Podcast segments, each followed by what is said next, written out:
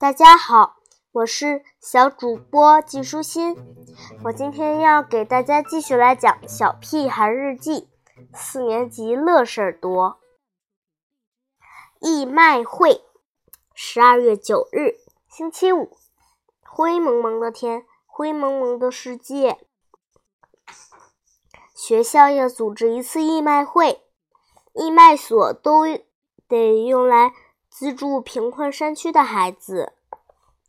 一下课，我就把我自己所有的宝贝都拿了出来，有我玩过的玩具、看过的漫画书、用过的文具，还有各式各样乱七八糟的小玩意儿。刘坚强带来了一只蜥蜴，蜥蜴爬来爬去，女生们吓得不停的尖叫。胡小图带来的是一袋牛肉干，两袋 QQ 糖，三袋烤鱼片，四块萨琪玛。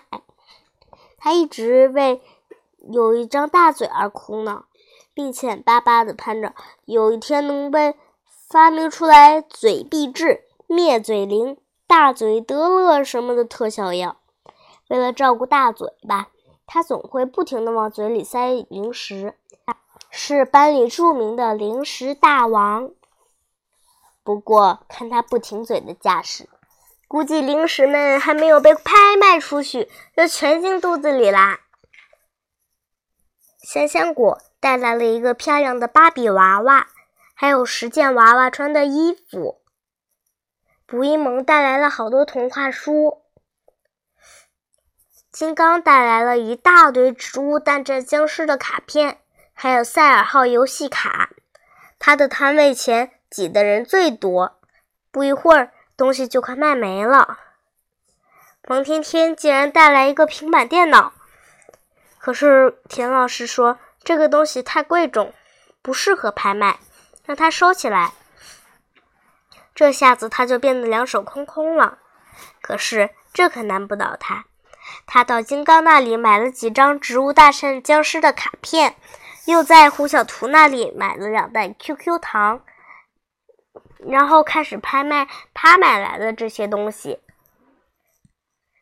我第一次卖东西，哎呀，王天天不有点不好意思。我扯着脖子使劲喊：“卖玩具啦！”王天天也在边上跟着喊：“我也是。”胡小图高声叫道：“卖好吃的啦！”黄天天跟着叫道：“我也是。”看来告状精真的不能公开的大声说点什么。我和胡小图要卖的格尺一模一样，可是没人买，连问的人都没有。我把钱给了胡小图，把你的格尺卖给我吧。胡小图虽然觉得很奇怪，但还是把东西卖给了我。说我很高兴，胡小我又对胡小图说：“如果你愿意让我也高兴的话，你可以再买我的。”胡小图明白了，于是用买了自己格尺的钱买了我的格尺。围观刘坚强蜥蜴的人最多，就是没人买。一上午，他一点收获也没有。后来，我帮他想了一个主意，和蜥蜴比赛伸舌头。这个主意好，马上吸引了好多同学。我写了一个牌子：“伸舌头比赛。”因为无法量到蜥蜴舌头的具体长度，所以我们就设定为伸舌头舔到自己鼻子的人获胜。参加比赛的同学每人要交五枚钱的参赛费，一旦赢了，不但退还参赛费，还将赢得一百元的奖金。刘坚强偷偷告诉我，他没有一百块钱。我说我也没有，不过我确信没有人能赢得了蜥蜴，因为我们从来没见过能舔到自己鼻子的人。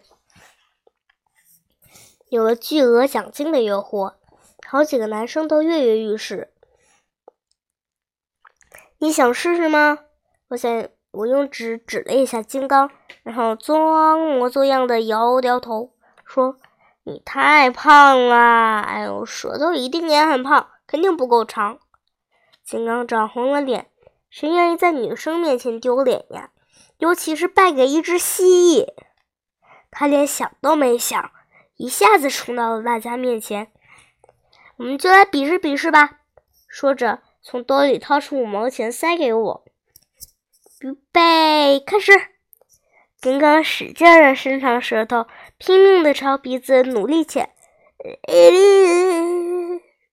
加油，就差一点了！我们一起为他不停的助威。眼看他的舌头就要舔到鼻尖了，可是，一下子又缩了回去，每次都差那么一点点。金刚累了一头汗，垂头丧气的退到了一边。卜一萌认为这个是不是一个集资的好办法，也主动提出试一试。我收到他的五毛钱后，他也伸长舌头，努力的舔鼻尖，真的就差一点点。这下子我们的生意好的不得了，我忙不迭的收钱。眼前一张张花花绿绿的票子落入腰包，这种感觉真是太好了。等到上课铃响的时候，全班已经有二十六名同学和蜥蜴参加了伸舌头比赛。遗憾的是，没有一个人能战胜蜥蜴。我把大家的参赛费，一共十三块钱，全都交给田老师。然后大方地说：“这是我和刘坚强捐的。”田老师皱着眉头说：“为贫困山区的孩子义卖是好事，可是组织这种比赛很无聊，而且捐钱要自愿。他让我们把钱退给大家。”我和刘坚强把钱都退了回去，可是。大家又把钱塞进了捐款箱。这回田老师很高兴，他说：“我们大家终于明白了捐款的意义。”放学的时候，我竟然看到田老师也在偷偷试着舔自己的鼻子。